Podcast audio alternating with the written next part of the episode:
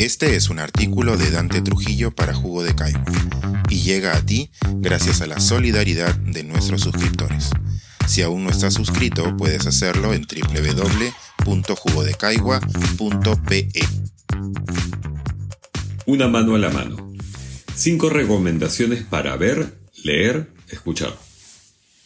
Entre el trabajo, los trabajos en realidad, las cosas de uno, las de los otros, el estupor político y demás pretextos no pude terminar el texto que tenía previsto para esta semana. Más bien, creo que los lectores salen ganando si les dejo un puñado de recomendaciones variopintas. Espero de verdad que hagan sus vidas más felices. La columna regular volverá el próximo viernes. ¿O no? Top Boy. Acaba de estrenarse en Netflix la última temporada de este notable drama criminal inglés. Creado por el novelista Ronan Bennett y protagonizado por dos raperos reconvertidos en tremendos actores, Ashley Walters y Kane Robinson, se ambienta en un barrio imaginario donde la marginalidad, la delincuencia y las drogas son la rutina con la que hay que convivir. Pero no todo es narco y balazos. Tópicos como la pobreza, el dolor de las pérdidas, el desempleo, la fragilidad de la condición migratoria, el amor y la familia le dan a la saga una riquísima profundidad. Ojo que la serie tiene dos épocas. Sus primeras dos temporadas van de 2011 a 2013, Top Boy Summer House, y las tres últimas, llamadas simplemente Top Boy, de 2019 al presente. Fortuna.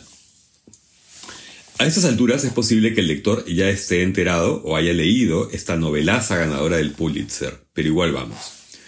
El argentino radicado en Nueva York, Hernán Díaz, escribió esta historia como quien construye un rascacielos, entendidos estos como templos consagrados al capital. En realidad, es un libro que son cuatro. La vida de Benjamin Rusk, el hombre más rico de Estados Unidos, acaso causante del crack de 1929, y su esposa. Las memorias de Andrew Bevel, el verdadero Rusk, quien se empeña en corregir las falsedades de la primera novela.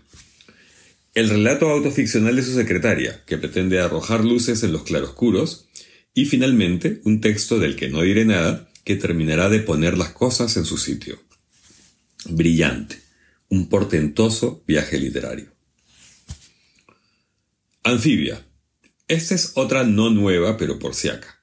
Anfibia es una plataforma multimedia dirigida por Cristian Alarcón desde el conurbano porteño una revista nativa digital de crónicas y ensayos que combina el rigor de la investigación académica con la estética de la literatura y la arquitectura de las narrativas expandidas.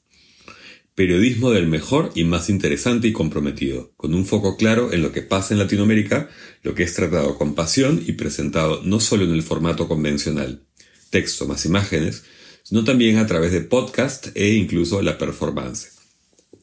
Atención con los cursos y talleres que abren cada tanto. Las actualizaciones se reciben a través de su cuenta en Instagram. Costa Nostra.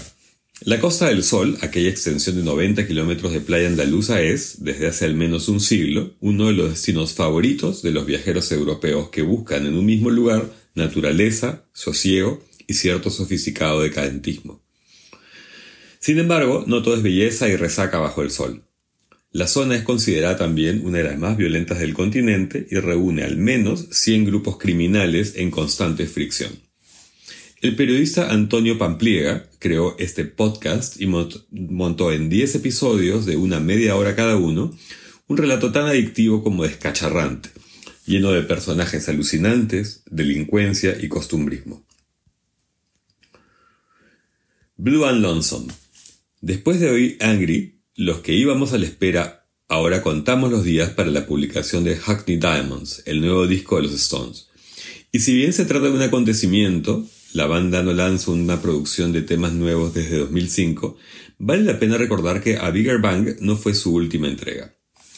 Blue and Lonesome de 2016 es un homenaje hermoso al género que definió la esencia del grupo, un tributo sentido a Howling Wolf, Memphis Slim o Mike Sam, entre otros abuelos bluseros, para lo cual se apoyan de viejos cómplices como Eric Clapton. Mucho más discreta que casi todas sus entregas, ello no le resta poder ni genio.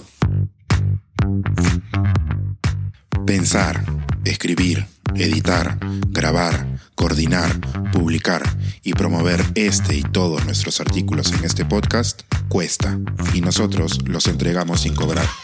Contribuye en www.jugodecaigua.pe barra suscríbete y de paso espía como suscriptor nuestras reuniones editoriales.